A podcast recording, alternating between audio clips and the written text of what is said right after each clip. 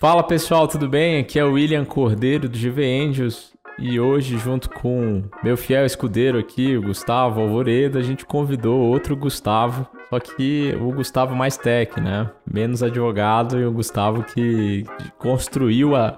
Foi um dos desbravadores da cena de tecnologia lá no São Pedro Valley, lá em, em Belo Horizonte, um um, um, fundador aí da máfia do pão de queijo que depois virou referência no mundo. É um prazer a gente receber aqui o Gustavo Caetano, fundador da Samba Tech. Gustavo, seja bem-vindo. Valeu, meu querido William. Muito prazer, viu, estar aqui com vocês. Gustavo Alvoredo também.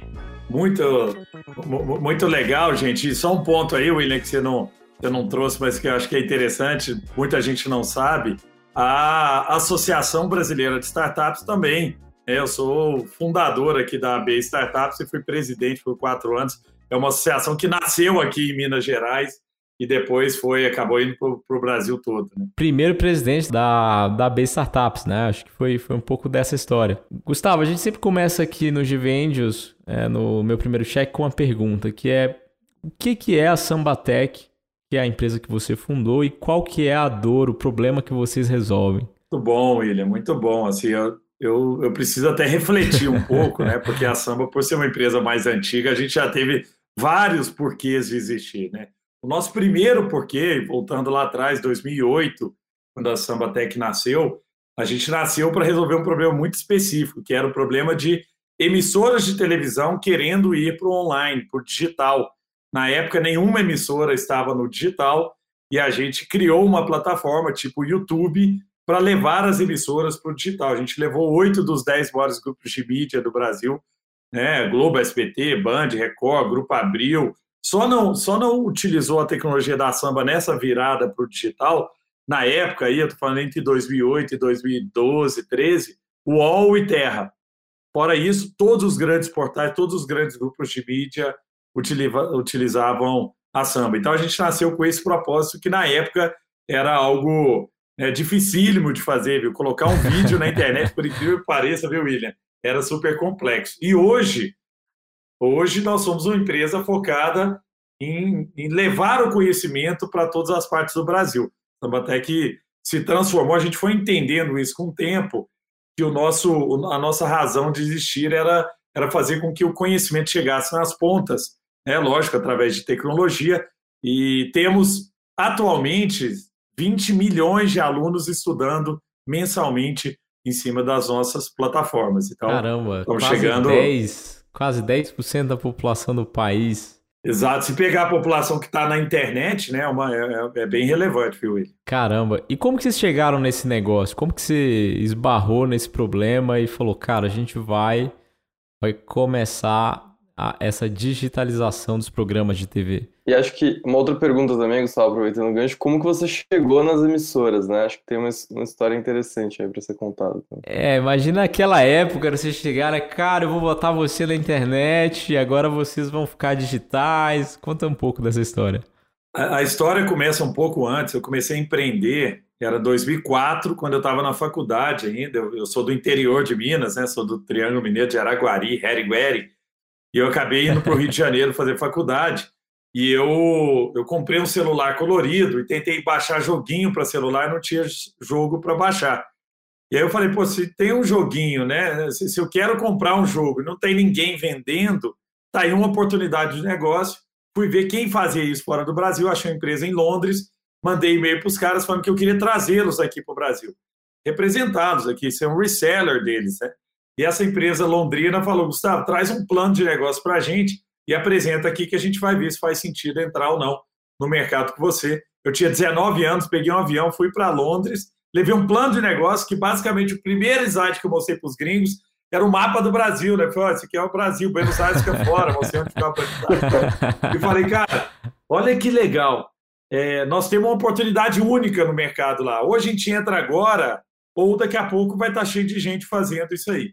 E eu fiquei uma semana em Londres, voltei com um contrato assinado, recebi o meu primeiro cheque, viu?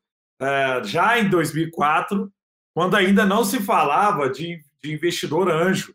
Né? Na época era homem rico mesmo. Eu lembro de ligar para o meu pai do aeroporto de Guarulhos e falei, pai, me apresenta um homem rico. Meu pai me apresentou para um empresário de Florianópolis chamado Almir Gentil, e o doutor Almir Gentil aportou na época 100 mil dólares, 2004, para eu começar o negócio. E aí eu comecei a, o, que na época né, o nome era Samba Mobile. E aí como é que virou esse negócio de, de, de Sambatec, né? Quando as operadoras começaram a esmagar a gente, porque a gente fazia revenue share, divisão de receita, 50% de todo joguinho que vendia pela operadora, porque não existia os marketplaces que existem hoje, você tinha que comprar o jogo na sua operadora. Se a operadora é TIM, você ia lá e comprava. É, e a gente fazia divisão de receita, então era 50% para um lado, 50% para o outro. E aí o que, que acontecia? O que, que aconteceu em 2007? As operadoras começaram a chamar e falaram: não, agora é 50%, 50% mais não. Agora é 70% para a gente e 30% para você. O que estava acontecendo ali é que a gente estava perdendo valor, a gente virou commodity, porque mais gente começou a fazer a mesma coisa e não tinha barreira de entrada nenhuma. Qualquer um ligava para um gringo e falava: você, você tem muito jogo aí no seu portfólio? Deixa eu trazer aqui para o Brasil e levava para a operadora. A operadora falou: não preciso mais só dar samba, né? E eu voltei, sentei com o time e falei: galera, hoje a gente reinventa esse negócio, ele vai acabar. E a gente começou a olhar para o futuro, onde o mundo ia caminhar, isso em 2007. Uma das coisas que veio na nossa cabeça era que o mundo ia caminhar para vídeo. Que à medida que as pessoas tivessem mais banda de internet, as pessoas iam ver mais vídeo. Por quê? Porque a gente é um, um país que as, as crianças nascem vendo televisão. Né? Diferente da Europa, onde a leitura é muito mais forte, aqui a gente é muito parecido com o mercado americano, né? a TV Globo. O cara, pô, e a gente falou, cara, todo mundo vai também querer ver vídeo na internet. Vamos criar uma plataforma. E olha que doideira, galera. Eu não sabia programar, eu sou formado em marketing, eu fiz ESPM, né? E aí o, eu não sabia programar e tal. E chamei um, um menino que trabalhava na samba, era estagiário lá da parte de joguinho ainda. Ele é de Barbaceira, minha esposa é de Barbaceira também. E aí eu falei, ô Rod, é, cara, você não conhece ninguém que sabe programar? Não sou, eu não, eu não fiz faculdade aqui em BH, não conheço ninguém aqui e tal. Pô, Gustavão, tem um japonesinho lá em Barbacena, cara, que ele hackeou um site da Coca-Cola e fez uma galera da, da, de, de Barbacena ganhar uma promoção da Coca. E aí a Coca depois até contratou o cara e tal para fazer um, um trabalho lá para eles e tudo. Cara, esse é o cara mais famoso que eu conheço de programação. Aí eu chamei o Japa, falei, Japa, tá vendo esse site que chama YouTube? YouTube tava começando a decolar lá fora. Ele, tô e tal. Falei, então, copia ele para mim mudar a cor. E aí ele fez uma plataforma tipo YouTube, mas para a gente levar para quem não queria usar o YouTube. Que na nossa cabeça eram as emissoras de televisão. Falei, pô, vamos levar para as emissoras, porque esse cara vai ser o competidor do YouTube. Eu não queria montar um, algo B2C para concorrer direto com o YouTube, porque eu sabia que, que não ia ter chance. Aí eu falei, eu vou dar armas para quem quiser lutar com o YouTube, que na nossa cabeça eram as emissoras. E eu não conhecia ninguém no mercado de televisão, comecei a ler, eu sempre gostei muito de ler, uma revista chamada Teletime, existe até hoje, revista de tecnologia com televisão. E eles né, tinham um artigo lá de uma mulher chamada Silvia Saad. Vocês sabem, né, que o dono da Band é o Johnny Saad. Silvia dele. Saad foi capaz que é que é parente do Johnny. E aí eu falei, cara, esse povo é muito rico, vai em muita festinha no Morumbi, não sabe se me conhecer e tal, vou mandar um e-mail para ela, como se ela me conhecesse. Eu não tinha o e-mail dela, comecei a tentar, é silvia.saad, S Saad, Silvia Saad, tudo junto, para ver se caía na caixa dela. E eu fiz um e-mail muito amigável, assim, oi Silvia, tudo bem? Como é que tá seu irmão, Johnny? Queria te apresentar, né, uma plataforma e tal. Cara, dois dias depois volta o e-mail dela, falei assim, oi Gustavo, tudo bem? Ó, o Johnny mandou um abraço. Mas olha só, eu cuido só da parte internacional do Grupo Bandeirantes, mas eu vou te apresentar para a Lisbeth, que é a diretora de TI da Band, que vai te receber aqui. Né? Uma semana depois, eu fui muito bem recebido lá pela, pela Lisbeth, né? amigo da família, a gente é sempre bem tratado. E eu, a Lisbeth falou, Gustavo, nesse momento, nenhuma emissora de televisão tem uma plataforma para entregar vídeo via, via internet. Sabe por quê? Toda a nossa área de engenharia, que é a área grande da televisão, é focada em radiodifusão. Não tem área de Olha engenharia. Só. A nossa área de engenharia é tudo cara focado em antena, em distribuição, em rede. Mas não tinha cara focado em internet. Então, era novo esse negócio. Estamos falando 2007. E aí fechamos o primeiro contrato com a Band. E, e lógico, eu, eu, vendedor, né, e não técnico, eu vendi muito mais coisas que a gente tinha, porque o povo falava assim: Gustavo, dá para fazer isso aqui? Dá. Lógico, dá 15 dias e está pronto. isso aqui, não, mês que vem está na sua mão. Aí eu cheguei lá no Japinha e falei, Japa, ó, nós temos que entregar esse tanto de coisa aqui para a Band. E aí, ele falou assim, o Lusquinha falou assim, Gustavo, dá não, cara. Foi por quê? Não, sozinho, você tá doido? Eu não consigo fazer isso sozinho, não. E aí eu falei, ó, pera, é, é, vamos fazer o seguinte, vamos contratar mais gente, então, mais programador. E ele falou assim, não dá. Sabe quê? Nós não temos dinheiro para contratar, nós já gastamos nosso dinheiro inteiro de joguinho que a gente estava colocando nessa plataforma. E aí eu falei, então, vamos atrás de mais dinheiro. E aí fomos atrás de um fundo da Califórnia, um fundo mineiro chamado Fear Capital aqui, DFJ lá fora, e esses fundos aportaram 5 milhões de dólares na época na, no, no, nosso negócio. Agora a lembrança é difícil, porque, é, mas, mas, era por aí, era, era entre 4 e 5 milhões de dólares que esses caras aportaram para a gente criar a plataforma de vídeo para emissoras de televisão. E um ano depois a gente tinha oito das, dos maiores grupos de mídia do país. Animal. Cara, acho que esse é o maior hustle que a gente viu na, nessa temporada, hein, Gustavo? O famoso comprar sem ter o dinheiro e vender sem ter o produto. A arte do, do empreendedor. Mas, Gustavo, eu ia te perguntar uma coisa que Cara, você captou uma grana numa época que não existia venture capital, né? não tinha o, o playbook do stage financing não era tão conhecido. Como que foi negociar os termos dessas rodadas, né? Essas duas rodadas que você passou lá atrás, cara? Foi um negócio meio assim no guardanapo, vai ser isso aqui, parará, aquela ideia romântica? Ou foi um negócio pensado? Ou foi tipo, o que apareceu fazia sentido? Trouxe para dentro. Conta um pouco de que, que foi o primeiro cheque em 2007? 2004. 2004. 2004, é. hein? Olha que doideira. Foi terrível a minha experiência e eu, né, mas mas é aprendizado assim, né? Não, não tinha como na época. Como você falou, na época não tinha eu, nem ninguém falava de startup. Ninguém falava sobre empreender. Eu lembro na minha turma, não existia pessoas que queriam empreender. Sabe por quê? Naquela época, quem empreendia era quem tinha dado errado. Os empreendedores de sucesso era aquele cara que foi demitido e teve que montar uma lojinha de bombom e depois vira um negócio gigante de bombom, ou é o cara que era caminhoneiro e vai comprando caminhão e virando não sei o quê, mas não era uma opção para a maioria das pessoas, né? Como é hoje. Hoje eu imagino que dentro de uma lá, lá dentro da GV, por exemplo, você deva ter uma maior parte das pessoas querendo empreender, né? Já saindo da, da, da, da faculdade querendo empreender. Mas na época não era assim. Então não existia playbook, não existia com quem conversar, assim, de ah, vamos falar com outros founders. Não tinha outros founders. Outros founders era o senhor Lair Martins, do Martins, né? Luiz Alexandre Dalgar, não tinha outros founders, né? De, de, assim, que eram acessíveis. Né? Era, era o Abílio Diniz, era o. Né, os, Jorge então, Paulo Lema. É, Jorge Paulo Lema, esses eram os outros founders da época. Então, eu, eu falei assim, e eu também não queria empreender, viu, gente? Eu, na época, meu sonho era ser diretor de marketing da Coca-Cola. Eu queria ter seguido carreira, inclusive no final da faculdade, eu ia estudar fora, eu ia fazer um MBA em Nova York, já tinha negociado com meu pai, para meu pai pagar e tal, e eu, eu ia fazer isso fora. Mas aí eu, eu descobri um problema, que era o que você trouxe aí, William, no, no, no começo, que é qual o problema que você resolve? No negócio do joguinho para celular, o problema era que não tinha joguinho para eu comprar. Né? E aí eu fui atrás de resolver um problema, não fui atrás de empreender. Eu não pensei em montar o um negócio, eu pensei em resolver um, um, problema que eu achava que mais gente tinha aquela dor de cabeça também. E aí, eu, quando eu cheguei para explicar para o Almir né, o que, que era o negócio, ó, já estou com um contrato pronto, assinei com os gringos, eu tenho, mas eu não, eu não tenho, eu tenho salário de estagiário, eu não tenho dinheiro para começar o negócio. É, então, eu preciso de dinheiro. E ele fez o seguinte: a gente estava almoçando lá em Florianópolis, lá no, no. lembro o nome do restaurante lá, restaurante bom de camarão lá. Até hoje a gente vai nele. Ele, ele é sócio da samba até hoje, tá? Ele escreveu no guardanapo, tá? 100 mil dólares, lembro direitinho. Ele falou assim: peraí, coisa assim, 100 mil dólares por tantos por cento da empresa. Era um valor alto, sei lá, 30% da empresa, 40% da empresa. Eu peguei aquele guardanapo, falei, 100 mil dólares por isso? Não tem nada, a empresa não vale nada. Tipo assim, era um PowerPoint e um, e, um, e um contrato assinado. Eu falei, cara, 100 mil dólares por 40, bom demais, estamos dentro, fechou. E aí, e aí fechei. Na, na, verdade, meu pai entrou junto com ele também. Meu pai era, é, é amigo dele até hoje e tal. E meu pai entrou com metade, ele entrou com metade. E os dois levaram ali 20% da empresa, cada um, por 100 mil dólares.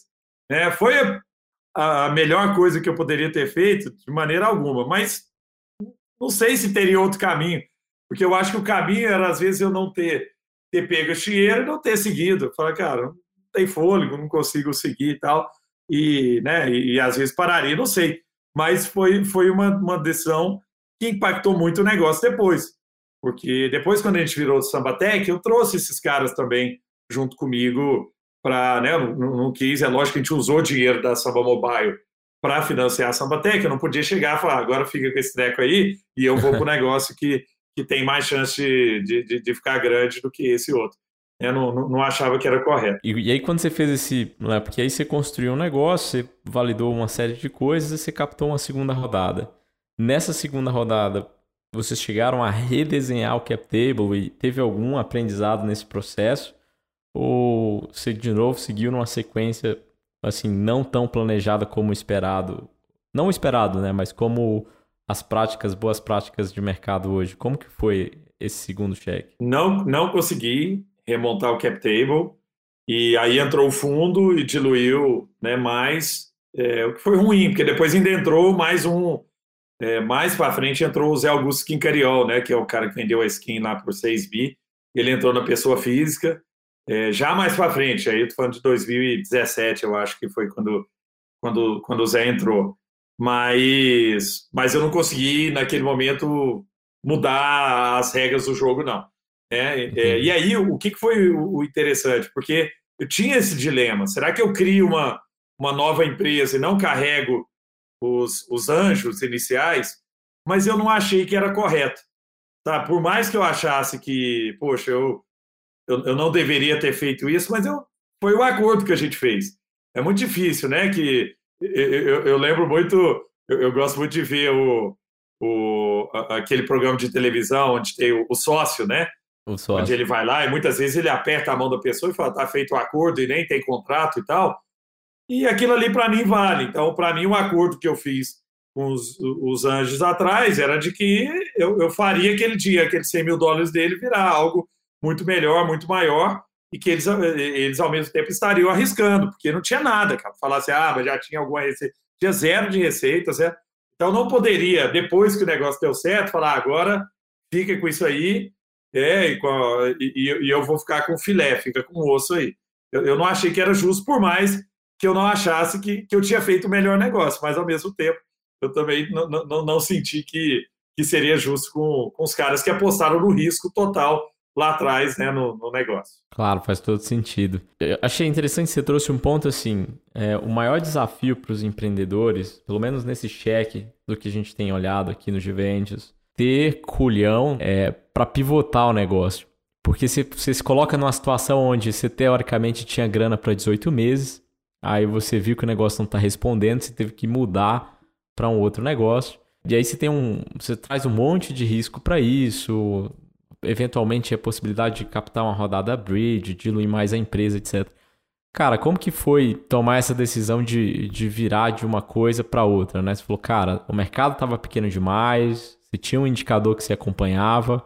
O que, que foi o gatilho para poder tomar essa decisão? Tudo bom, William. Assim, eu tenho uma história na minha família, cara, que me marcou muito.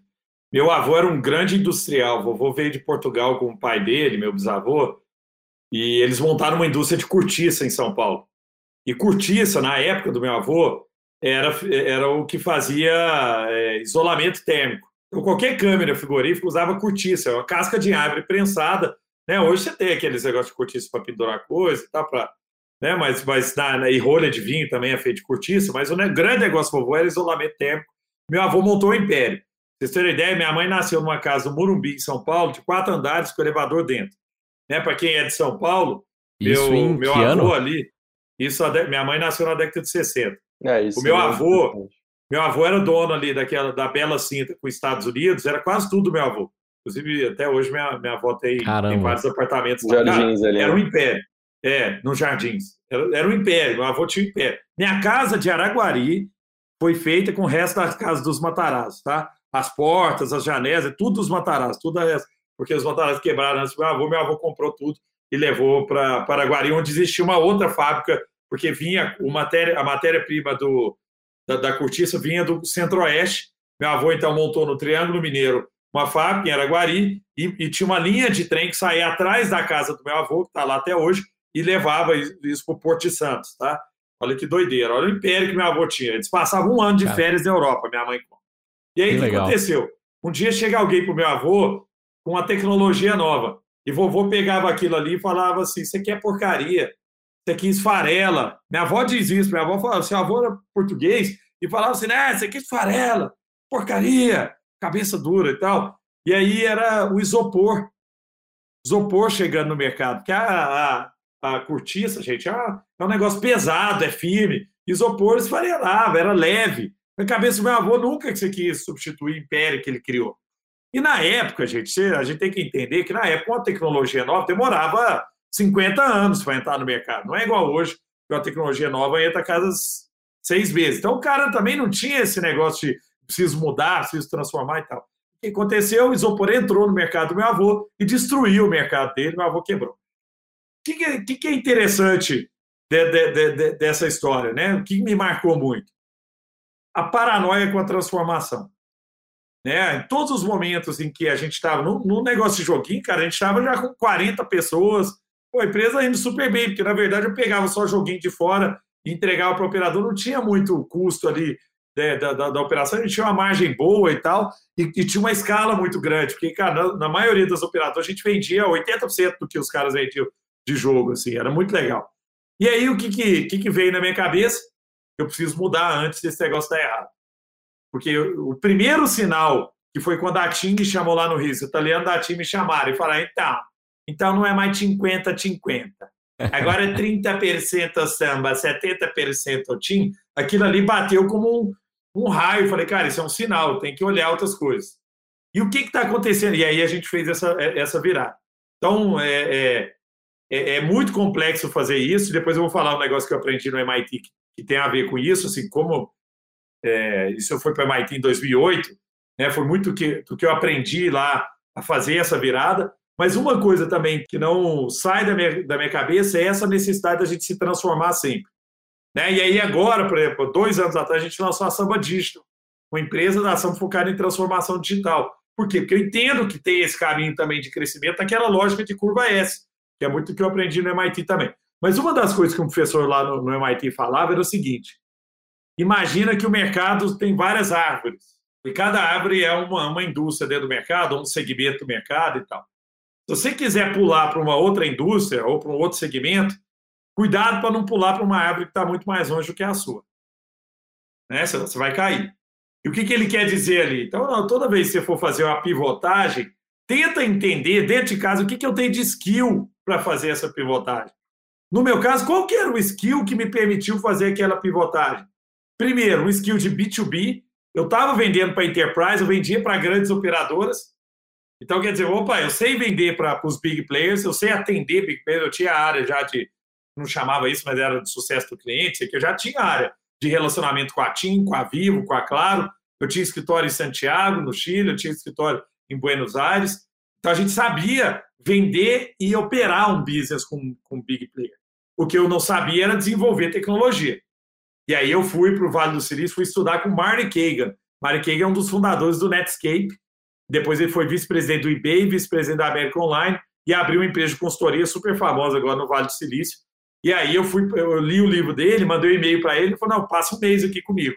E eu fui para lá, fiquei um mês com o Mark Kagan, ele estava fazendo um projeto do Yahoo Sports, dançando o Yahoo Sports. Totalmente cold mail. Mandou o e-mail, o cara respondeu. É, não, ele tinha um curso que ele estava montando lá, e eu falei, cara, eu estou indo do Brasil, mas eu não queria ficar só na semana do curso, eu queria te acompanhar mais e tal. Ele falou: não, você pode ficar um mês aqui. Eu paguei o curso, fiz o workshop dele, depois eu trouxe ele, ele ficou uma semana aqui com a gente ensinando a fazer produtos digitais, porque ele não sabia, era outro, outro era um skill diferente. Mas esse é o risco aí, trazendo por risco. o risco que a gente precisa ter é esse, assim. Muitas vezes, por exemplo, a gente tem plataforma de vídeo, de streaming de vídeo.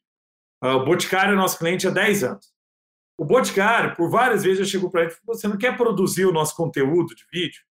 É tentador, porque tem muito dinheiro na produção de vídeo. Mas o skill é completamente diferente. O skill de desenvolver plataforma de vídeo com o skill de fazer é, produção de vídeo é completamente diferente. Eu não sei para que, que usa aquele guarda-chuvinho, ou qual câmera que usa, qual coisa, qual lente que usa. Você entendeu? Isso que é a lógica que a gente tem que pensar. Quando eu for pivotar, eu tenho que entender para onde eu estou indo. Eu vou ter que adquirir um monte de skill que eu não tenho dentro de casa, quanto tempo vai levar para adquirir isso? Né? Ou tem skills, por exemplo, transformação digital, que a gente montou a Samba Digital.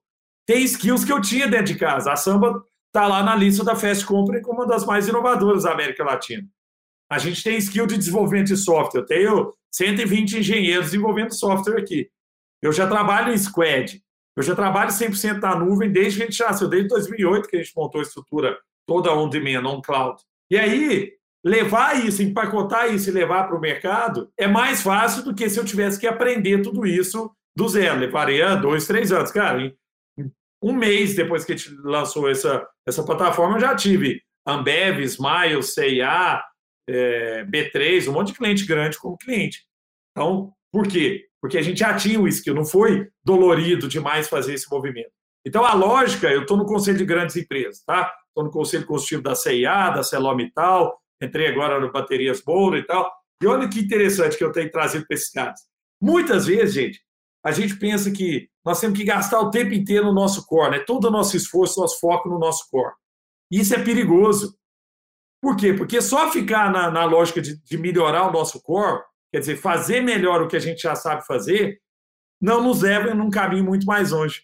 E as empresas grandes e consolidadas, geralmente, elas são muito boas em executar o que elas já sabem. São muito boas, tem processo para tudo. Mas são muito ruins em executar o que elas não sabem. Experimentar coisas que elas não sabem. Então, o que nós temos que fazer? 70% do tempo nós temos que estar trabalhando no, no Transform the Core, que é como é que eu melhoro, né? reduzo o custo, fico mais eficiente e tal. Nós temos 70% do tempo para lá. 20% do tempo a gente tem que estar pensando no Grow the Core. Pega a XP. XP nasceu com uma corretora, hoje ela tem cartão, está virando banco, tem seguro, tem não sei o quê. Pega o Nubank, nasceu como cartão de crédito, depois agora eu tenho seguro, agora eu sou banco, agora o cara vai no, na lógica dentro do, daquilo que a gente está falando, do Grow the. O que, que, são os skills que eu tenho aqui? Adjacências. Que eu posso ampliar. Né? A Porto Seguro Seguradora, cliente nosso também. Porto Seguro, pô, eu ah, faço seguro para minha casa, quero lavar o sofá, tem dentro da app da, da, da Porto Seguro a oportunidade de eu, de eu pedir alguém para lavar o meu, meu, meu, sofá dentro da app. Porque está dentro do core ali desses caras. Mas 10% do nosso tempo a gente devia estar tá pensando no scale the new. Como é que eu testo e escalo coisas que eu não conheço, modelos de negócio que eu não conheço, né? caminhos que eu ainda não fiz, jeitos de vender, o jeito de fazer produto que eu não conheço. E poucas empresas conseguem fazer isso. Magalu, por exemplo, tem feito isso. Né? Tem feito coisas diferentes, inclusive através de M&A. Pode ser através de Open Innovation, através de aproximação com startups e tal. Mas tem que ter um espaço para a gente experimentar o desconhecido. Senão a gente não consegue virar. Né? Por que eu estou trazendo isso? Porque essa é a lógica da pivotagem. A lógica da pivotagem é, é ou o negócio não deu certo e eu já viro de cara, mas dentro dos skills que eu tenho dentro de casa, que é mais fácil conseguir fazer essa virada, ou se eu já tenho um negócio e eu quero ir né, para outro, como é que eu começo a tatear dentro dessa lógica do, do Grow the Core, até que pode ser que daqui uns dias o, o business do, do Nubank vai ser muito maior empréstimo do que em cartão de crédito, que era onde ele nasceu, que era o core dele até dois anos atrás.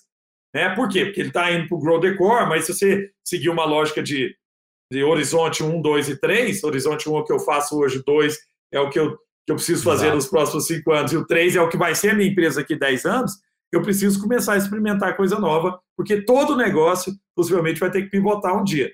Amazon virou outra coisa, IBM virou outra coisa, Microsoft virou outra coisa, Google virou outra coisa, está virando outra coisa, Facebook está virando outra coisa. Todas as empresas estão pivotando, mas não é uma pivotagem drástica de uma hora para outra. Esses caras estão encontrando dentro do horizonte deles modelos de negócio diferentes para ir continuar dando perpetuidade para o negócio. Faz todo sentido. Gustavo, você estava falando um pouco de, de como as empresas, né, grandes corpos, começaram a olhar para esse mercado de inovação e, de startups, algo que não, era, não acontecia antes. E não só as empresas, né? Mais gente está olhando para isso. A gente vê aqui no Jovem os mais investidores querendo arriscar. É, é, mais comum hoje ver pessoas assinando esse cheque de 100 mil dólares do que antes. E então o mercado de startups e a inovação está sexy, né? É, de uma maneira geral, a gente pode constatar isso. Como que você vê esse, os próximos passos? A gente está falando de futuro aqui, o que, que vai ser, que, vai vir depois dessa aproximação é, de grandes empresas, por exemplo, né? os, os, CVCs. Como que você enxerga esse movimento de, de empresas que não sabem inovar dentro de casa, querem aprender, não sabem bem como fazer, querem comprar startups, desenvolver dentro de casa? Esse é um, um ponto, né?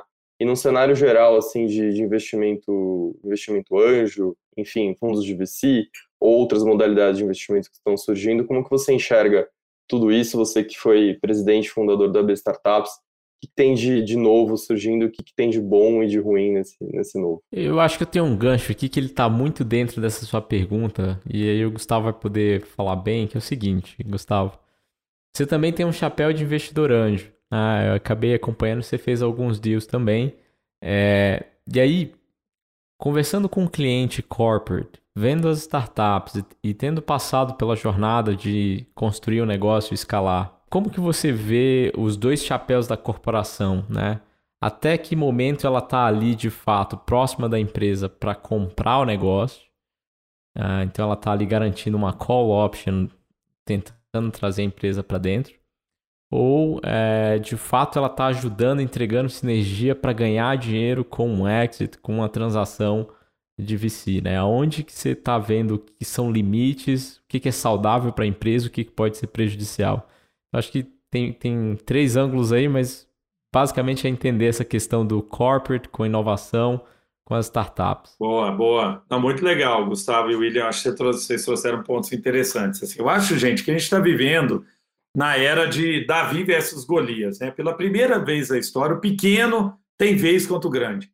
Nunca foi possível, gente. Antigamente, o pequeno, o grande olhava para o pequeno e falava, cara, que isso? isso é presinha, presinha de esquina, nunca vai me, me confrontar, me ameaçar. Não existia risco nenhum.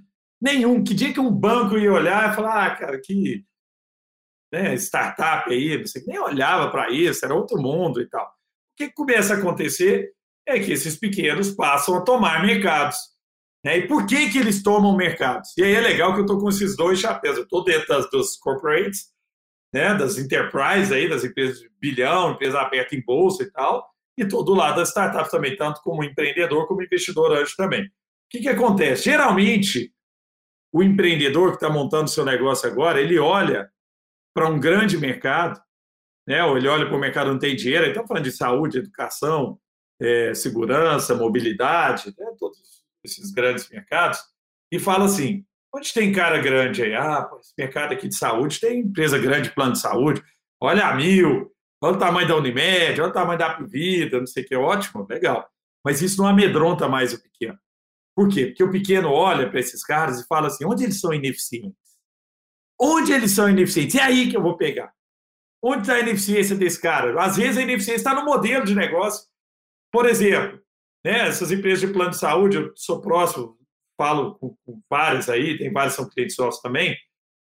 Essa empresa de plano de saúde tem um modelo que depende do corretor. E aí vem as startups, né, como várias têm, têm surgido, e falam, não, cut the middleman. Para que tem um cara do meio? Acaba o intermediário. Acaba com o intermediário. Corta o corretor. Corta, inclusive, o plano de saúde. Você fala direto com o médico, você mata direto, não sei. Mas quer dizer, ele pega uma ineficiência no modelo, porque o grande, a dificuldade do grande é mudar modelo. O cara não consegue chegar e falar um banco grandão e falar, ah, beleza, a partir de hoje ninguém paga DOC e TED igual o banco digital faz.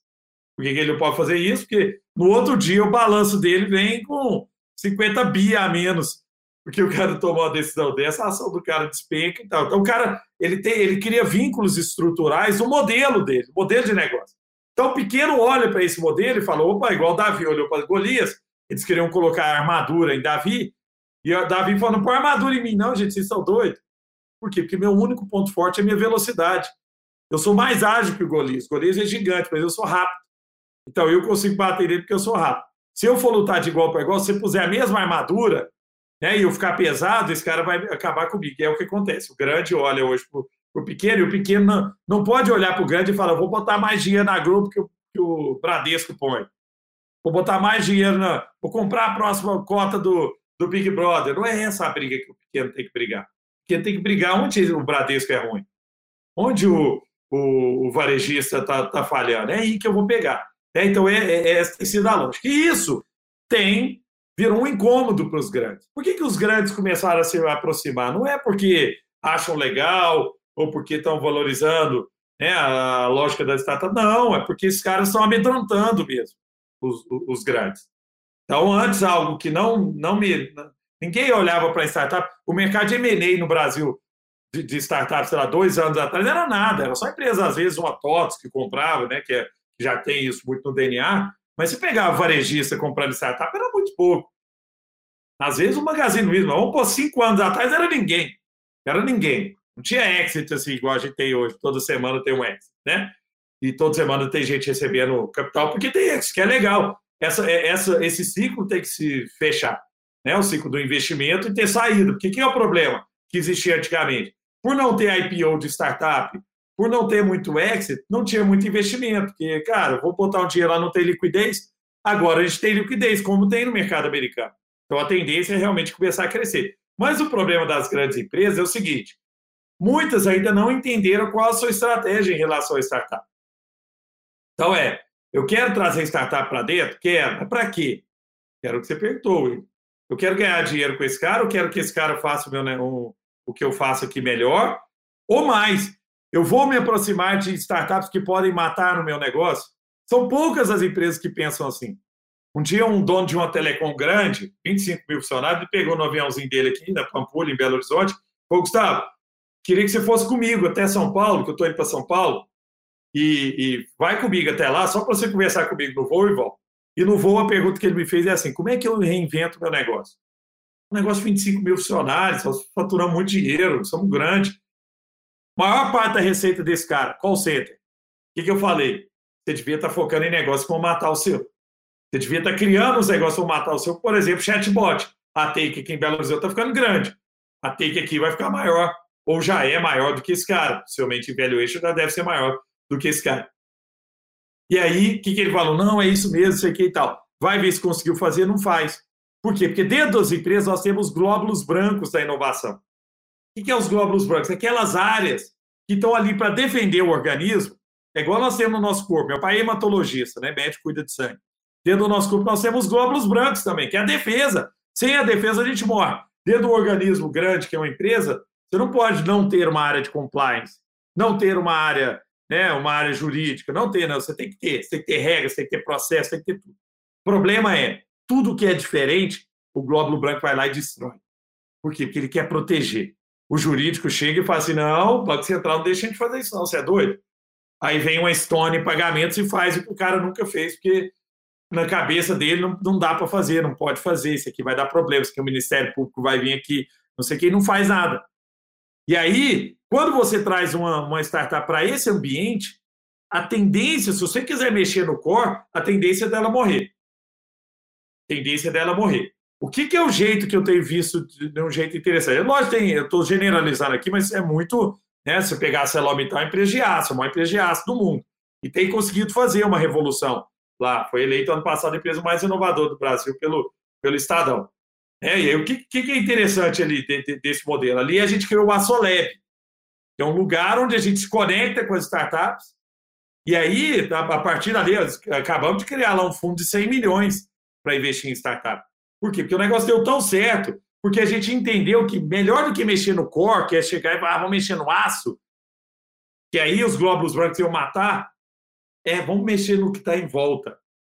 Começa pelo que está em volta. Então, se você é uma, né, se tem gente aqui de grande empresa ouvindo, começa a mexer no que está em volta, começa a mexer no seu core, vamos matar o meu, nosso core, vamos pivotar o nosso negócio, porque isso aí é muito difícil de acontecer de cara. Isso tem que acontecer naturalmente de fora para dentro. O Magazine Luiza fez isso. Começou com o Magalu, que era uma startup do Magalu, e aí ele começou a trazer. Então, o melhor jeito de se relacionar com as startups é criando umas áreas fora. O Itaú fez isso com o Cubo, o Bradesco está fazendo isso lá com, com, com o InovaBra lá. E, então, você tem ambientes onde você pode fomentar as startups e, ao mesmo tempo, pegar as que estão indo bem e se conectar com o core do seu business né, de maneira natural. Mas dentro do, do, do business, você tem que ter um cuidado muito grande com a mentalidade do negócio. Porque a chance de uma startup super promissora morrer dentro do negócio por causa dos glóbulos brancos, por causa do compliance, por causa do não sei o quê, é gigante. Né? Aí você vai, pega uma startup que está lá bombando, sei que põe dentro de um banco, chega para TI do banco e fala: ah, vamos subir esse ambiente aqui. Meu amigo, você não sobe. Seis meses, você tem segurança, tem um monte de arquitetura do banco que você tem que. E é lógico, o cara precisa disso. Estou falando que não precisa. Mas para eu conseguir ter a agilidade que a gente precisa, ou fazer a startup crescer, ou se aproveitar do máximo do que a startup pode dar, eu preciso criar um ambiente onde ela tenha sua capacidade ali, senão vira igual né, na, na plantação de eucalipto, que nada embaixo cresce. Entendeu? Não adianta você plantar florzinha rosa, é, flor bonita, debaixo do eucalipto, que morre tudo, porque não tem sol, o eucalipto suga tudo do solo. E é a mesma coisa que acontece dentro de uma empresa grandona, você põe um monte de empresa pequenininha lá, muitas vezes ela pode morrer. Agora, algumas empresas têm feito bem. De novo, vou trazer o caso do Magazine Luiza, que para mim é quem melhor faz isso. Isso não é um, um problema só do Brasil, viu, gente? Você pegar o Yahoo, o Yahoo é o maior dedo podre da indústria da tecnologia. Todos os negócios Verdade. que ele quebrou, ele acabou. Eh, eh, que ele comprou, ele acabou. Comprou o Flickr, que era o maior negócio de fotografia, podia ser o Instagram, acabou. Comprou o negócio de bookmarks, cara, que era legal, Delicious lá, que era legal pra caramba, acabou. Comprou o Tumblr. Tumblr era, pô, era a rede social, era o negócio de blog, de, de imagem, podia ter sido o Twitter, pagou um bilhão de dólares o treco, acabou.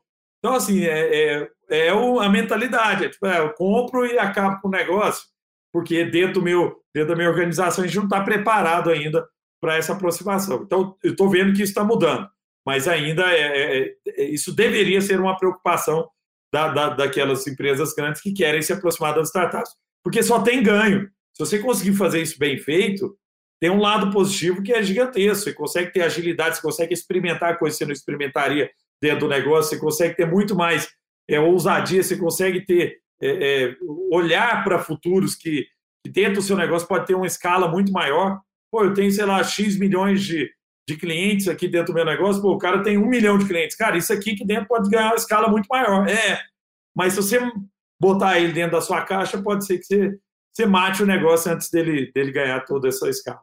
Gustavo, muito bom. Mas uma outra pergunta, até aproveitando esse, essa deixa, o que, que mais te incomoda no cenário de startups hoje de tecnologia? O que, que você mudaria se você pudesse mudar, de repente? Cara, assim, eu, eu vejo muita coisa boa. Por exemplo, né, o que vocês estão trazendo aqui, né, esse podcast é super legal, você está falando de assuntos que, que trazem conhecimento, trazem histórias reais e permite que o cara que escuta isso aqui, opa, pelo menos tenha um ponto de atenção na cabeça dele sobre algum, alguma né, dê algum insight. É que na minha época não tinha. Isso é muito ruim, cara. Você não tinha um livro, um Lean Startup para ler, um nada para ler. Os livros que eu li eram do Michael Porter, era do, do Kotler. assim, Teoria das restrições. Exato, cara. Você, ia ler, não, você, você, ia pensar na estratégia do seu negócio, você pensava né, nas cinco forças da indústria, eu lembro disso, cara. E de ver, de, de, tipo assim, você ia fazer planejamento de marketing, você pegava o Kotler que era o marketing com o McDonald's. Primeiro semestre de GV você faz planejamento de uma siderúrgica. É isso. né? E, e, os cases, cara, que eu lia na faculdade, que vocês também leram, era case de IBM, de McDonald's, de SAP, né? de, de, de empresas assim. Então, é, conhecimento, a gente tem muito conhecimento hoje, cara. Isso é muito legal. Você tem várias também, várias é, players aí no, no mercado, uma Starts da vida, uma Expeed da XP, né? Players fazendo um trabalho legal também de educação empreendedora. Eu, eu acho que isso, cara, é, é importantíssimo para a gente conseguir desenvolver o ecossistema como a gente está desenvolvendo. Né? Vocês são investidores aí, o tanto de founder super bem preparado que tem hoje. Lógico, tem muita gente ruim, mas tem muita gente muito bem preparada.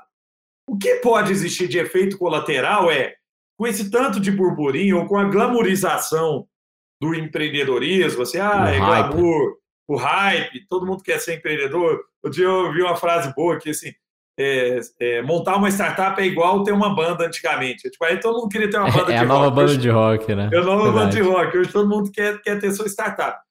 Não acho ruim, cara. Assim, é, ah, mas é rápido, não sei o quê. É, é, é, é necessário. Por quê? Porque é funil. Esse funil se afunila naturalmente. Se você olhar no mercado americano, ah, mas lá tem Facebook, tem não sei o que e tal. Como a gente está tendo aqui vários unicórnios, só existe vários unicórnios porque tem vários caras tentando e falhando também. Como é o mercado americano? Porque a gente tem uma ilusão aqui no Vale do Silício, ninguém faz. Todo mundo falha pra caramba. Se vários, vários founders lá, cara, já tentaram cinco startups para ir uma virar um unicórnio. Né? Eu acho que a gente vai chegar nesse ponto aqui, porque essas falhas trazem aprendizado. E o ponto mais legal, cara, as histórias de sucesso que a gente está vendo também começam a gerar empreendedores que já passaram por isso. Eu, eu lembro de, de, conversar com os meninos da Brex, da, lá no, no, São Francisco, e eles falando assim: pô, a diferença da gente empreender no Brasil e, e no Vale é que no Vale eu pego um cara que estava desde o começo do PayPal até o PayPal virar uma empresa de não sei quantos bi, e ele passou por tudo isso, E no Brasil não tem esse cara, não tinha esse cara. Né? Não tinha esse cara. Executivos de tecnologia, na verdade. É, que o cara viveu esse momento. Porque não adianta você pegar o cara hoje que está no, no, na Acreditas, que já tem 3.500 funcionários, já é unicórnio, não sei o quê, e ele está lá hoje. Tudo bem, esse cara tem um skill. Mas se você tiver uma empresa hoje de três funcionários que quiser chegar lá, você precisa ter alguém que já passou por isso. Porque às vezes pegar o executivo da, da Accenture e trazer para sua empresa, uma empresa de duas pessoas, o cara vai pirar e a empresa vai Calma. pirar. Às vezes o cara, putz, é, cara, assim, não, não, não encaixa. Então, o que eu, eh, assim, eu sou muito positivo, é, tenho uma visão muito positiva em relação ao futuro. Eu acho que tudo isso está acontecendo, inclusive o hype está acontecendo, e ter muito investimento no mercado, e muita liquidez, e muito exit, de IPO de Melios bombando e tal. Cara, Melios, os meninos são aqui, amigão nosso, dentro de casa nosso. Olha que exemplo legal, sabe? Porque inspira um monte de gente que estava em volta. Falou, Pô, Israel estudou comigo. Pô, o Luquinhas trabalhou comigo na Ambev. Pô, o Ofli fez isso e tal. Pô, era amigão aqui né, na, na minha época de, de financeiro, não sei o que e tal. Então você começa a ter proximidade, né? Casos de sucesso próximo. Que na minha época, cara, que, e, e vocês lembram disso, quando a gente está lá na faculdade, os caras que iam dar palestra lá na faculdade eram o Abílio Diniz. Que você olhava e falava, nunca vou ser igual esse cara. Esse cara está a quilômetros de distância de mim, eu nunca vou ser. Esse cara não era um cara que conectava. Hoje você olha para o Rony da reserva e fala, eu consigo, pô, eu, vou, eu consigo ser igual esse cara. Porque o Rony está ali, está falando, o Benchimol está falando, está próximo. Então, a, as pessoas que inspiram hoje são pessoas que estão aqui, não estão mais no nível, tipo assim, esses caras são intocáveis, cara, ninguém fala com esses caras, né? Não, eles são, são gente como a gente, né? Isso inspira, cara, isso eu acho legal demais. Ô Gustavo, tem uma frase que está ficando cada vez mais popular, que é o seguinte, as pessoas não querem comprar de um CNPJ. Mesmo comprando de um CNPJ, elas querem um CPF. Aquela história de é, a cara do dono, né? A XP fez essa transição, né? Não vamos mais pagar uma pessoa para ser a cara da XP. A cara da XP é o benchmark, né? Então, eu, eu vejo que você manda muito bem nisso, né? O, é o Gustavo Caetano da Sambatec. Como que você vê isso daqui para frente, né? Essa, essa personificação das empresas, né? Tem uma cara. O quanto que isso pode ser saudável, o quanto que isso é perigoso para quem para quem está construindo a empresa? Muito boa pergunta, William. Assim, voltando um pouquinho na história da ação, eu paguei muito por isso.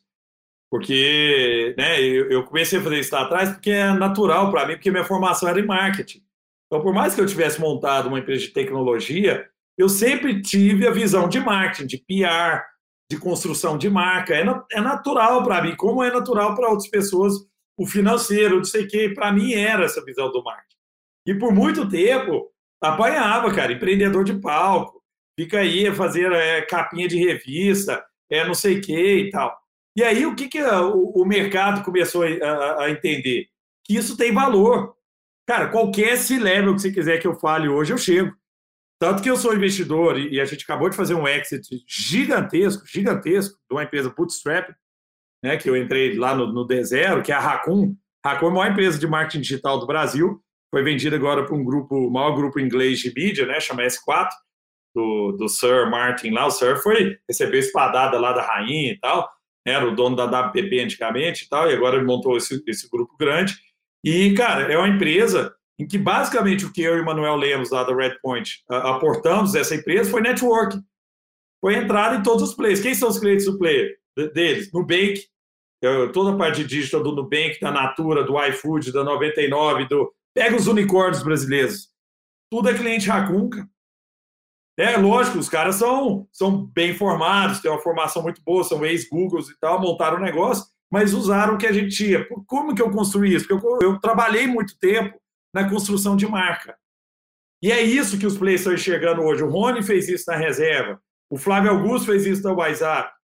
Mas até então a gente era outlier. O que começa a acontecer hoje é que as empresas viram que isso é um ativo, é o que você está falando. Ter um benchball como o cara ali à frente da marca, o próprio Alexandre Birman, se você perguntar, sei lá, 10 anos atrás quem era o dono da Arezzo, quem sabia? Agora o Birman está lá, postando em rede social, Entendeu? O Caíta era outro cara também que já vem nesse trabalho de marca há muito tempo também, o Caíta Chili Beans e tal, mas eram expoentes. Hoje, você pega todo executivo de empresa grande, ele quer ter esse ponto. Por quê? Exatamente pelo que você falou. As pessoas querem ter alguém assim, mas quem é essa empresa? E por isso, muitas empresas, uma vez Jorge Paulo Lema me falou isso, fiz uma mentoria com ele, ele falou assim, ó, empresa tocada por fundo não tem alma. Empresa sem alma não tem cliente. As, as, os clientes querem saber quem é o dono dessa empresa. Tanto que o lema é o símbolo da, da Ambev, mas está lá na, na operação da Ambev, está nem perto da operação da, da, da Ambev ali. Né? Mas, mas é o cara que as pessoas enxergam, ah, o dono da Ambev. É o dono disso, é o dono do Flávio Augusto, está na WhatsApp. Ele está vendendo WhatsApp, o Flávio é até mais vendedor. Mas né, o, o Rony e, e o Benchimol e outros. Então, todo mundo começou a enxergar que isso aí é um baita de um ativo para você ter. Isso atrai cliente, isso abre rede, por exemplo, empresas B2B, isso abre muito relacionamento. Por quê? Porque as pessoas querem saber quem é, com quem é que eu estou falando. Né? Então, pô, a gente tinha isso lá atrás do Nizam, lá, pô, criando rede, né, agência gigantesca. Inclusive, um detalhe aqui, ó, que o IGC que fez a transação da Racon, falou que a transação da Racon foi a maior transação de uma agência brasileira de publicidade. É maior que Nizam e que outros aí. É, mas, mas por quê? Porque a gente uniu duas coisas. Uniu esse lado de ter cara no negócio, os founders da Raccoon também têm a cara deles e tal, mas usar o networking, que é importantíssimo. Né? As pessoas querem ter esse relacionamento de quem que eu tô. A gente mora numa região, né, na América Latina, onde o relacionamento é importante. Pode ser que na Finlândia não seja. Você consiga vender por telefone. Quantos gringos vêm aqui para o Brasil com um modelo de negócio de vender só por telefone? E, cara, para contas grandes você não vende. Você não vende por uma conta grande só por telefone se o cara te vê. Agora você vende por call, porque pelo menos você tem ali o contato, a pessoa está vendo, confia, quer saber, mas deixa eu falar com esse cara então que já comprou de você e tal. Isso é importante. E isso tem a ver com construção de marca, inclusive construção de marca pessoal. Só trazendo um ponto que você trouxe aqui, que a gente já está passando o tempo, é cuidado também para que isso já aconteceu comigo, para que isso não fique maior do que a empresa porque aí é ruim. Então, assim, é, é, a gente precisa equilibrar muito, né? Não pode ser também, porque uh, num, num, determinado momento da samba, o que, que aconteceu? Eu quero falar com o Gustavo. Todo mundo queria falar era com o Gustavo, mas aí não escala o negócio, você não consegue escalar, porque ah, não, o Gustavo tem que estar nessas reuniões, o Gustavo tem que estar na, isso aqui, o cara quer falar com isso aqui. Tem que ser onipresente, né? É, e aí não, não funciona. O que, que eu fiz? A samba eu trouxe, né? Eu tenho um CEO na samba hoje, que é o Matheus, que veio de telecoms, o Matheus cuidou da expansão da Algar, da Oi e tal, é um cara altíssimo nível de executivo, e veio para assumir a função de CEO, dando aquela cara da operação do negócio também. Não pode ser um negócio que depende de uma pessoa só. E não pode passar essa imagem. Não pode ser um negócio que ah, é o negócio do Gustavo, é o negócio do Benchimol, o negócio do Ron. Não. Então, o cuidado na construção da marca é como que eu crio uma marca que agregue valor para o negócio também, né? E, e, mas, ao mesmo tempo, como é que eu crio uma, uma, né, uma, uma independência do negócio, porque ele possa crescer independente do Gustavo estar tá lá na, na, na, reunião ou não, do Benchmall estar tá na reunião ou não. Imagina se todo mundo quiser falar com o Benchmall para abrir uma conta na, na XP, né? Não, não pode ter. Verdade. Bom, vamos para o ping-pong, Gustavo Alvoreda? Bora lá. Gustavo Caetano, o que, que você está lendo, cara? Eu estou lendo um livro incrível que eu recomendo para todo mundo, que chama The Alchemy of Growth, a alquimia do crescimento, onde ele traz frameworks de crescimento. Não é um livro de tech, é um livro de crescimento sustentável, onde ele fala essa lógica do, horizonte 1, 2 e 3. Para mim, é um dos melhores livros sobre, sobre growth que eu já li. Legal. Muito bom. Provavelmente nessa sua história, né, na sua trajetória, você deve ter tido alguém aí, Gustavo, que te serviu como inspiração, como pessoa que você dividia a barra ali quando as coisas estavam complicadas, né? Quem que é essa pessoa ou quem são essas pessoas, se você quiser dar nomes para o nosso público? Eu tenho três grandes mentores que, estão sempre do meu lado, que participam das minhas coisas e que eu, eu sempre estou ali pedindo ajuda, né? Primeiro, Flávio Augusto, então, que eu trouxe aqui, da WhatsApp. Segundo, Rony, da Reserva, amigo e mentor. E o terceiro, Benchimol, que esse eu uso menos, mas em, em momentos cruciais ali é, tive né, grandes guias para ele. Eu tive um, né, dois grandes mentores também que, que, lógico, por circunstância eu não consigo ter tanto contato. O primeiro foi Edson Bueno, foi o fundador da Amil, que faleceu, né, então, mas foi um grande mentor, me deu uma dica crucial, né, que depois vou compartilhar com vocês. E o segundo é o Satya Nadella, que é o presidente mundial da Microsoft, que eu tive a oportunidade de estar três vezes com ele e, e aprendi muita coisa sobre a mentalidade de growth, né? crescimento, né? o, o mindset de crescimento e o mindset fixo no, no passado e tal. E o, e o Satya, para mim, é o cara mais humilde, humilde que eu já conheci. Humilde de pé no chão, de perguntar, de querer ouvir e não de ser o dono da verdade. Legal. Gustavo, alguma ferramenta de produtividade que você não consegue abrir mão, não dá para trabalhar? Algum hack do seu dia a dia que te deixa mais produtivo? Uma rotina. Cara, eu, hack de rotina. Eu criei uma, uma rotina. Agora, com a, com a pandemia, eu, eu, eu tive, deu uma bagunçada um pouco, mas eu tinha criado uma rotina na samba de um dia por semana eu ter um, um foco.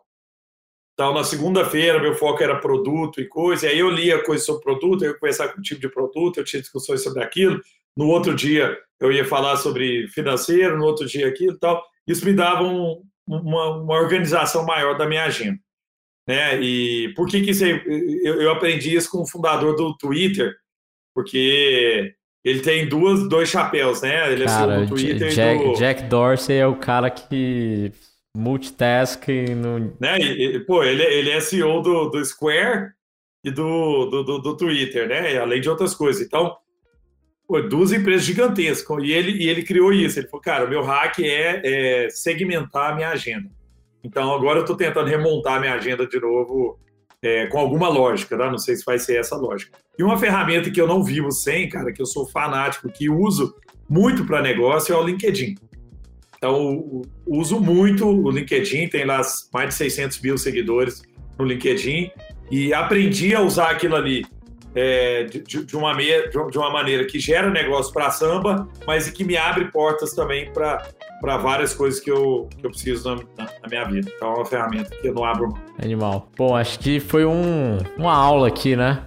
Uma verdadeira. um MBA aqui, uma hora, esse, esse nosso podcast. Queria agradecer, Gustavo Caetano, pela presença. Acho que esse é um baita de um conteúdo para quem está buscando é, investimento, para quem trabalha com inovação, para quem está dentro dessa indústria de tecnologia. Para quem quer entrar também, né? Gustavo, obrigado pela presença, valeu. Gustavo Alvoredo e Leopoldo. Pessoal, obrigado, viu? Adorei estar com vocês aqui. Parabéns pelo trabalho que vocês estão fazendo. Estou ansioso aí. Um abraço e até a próxima. Vamos nessa, valeu.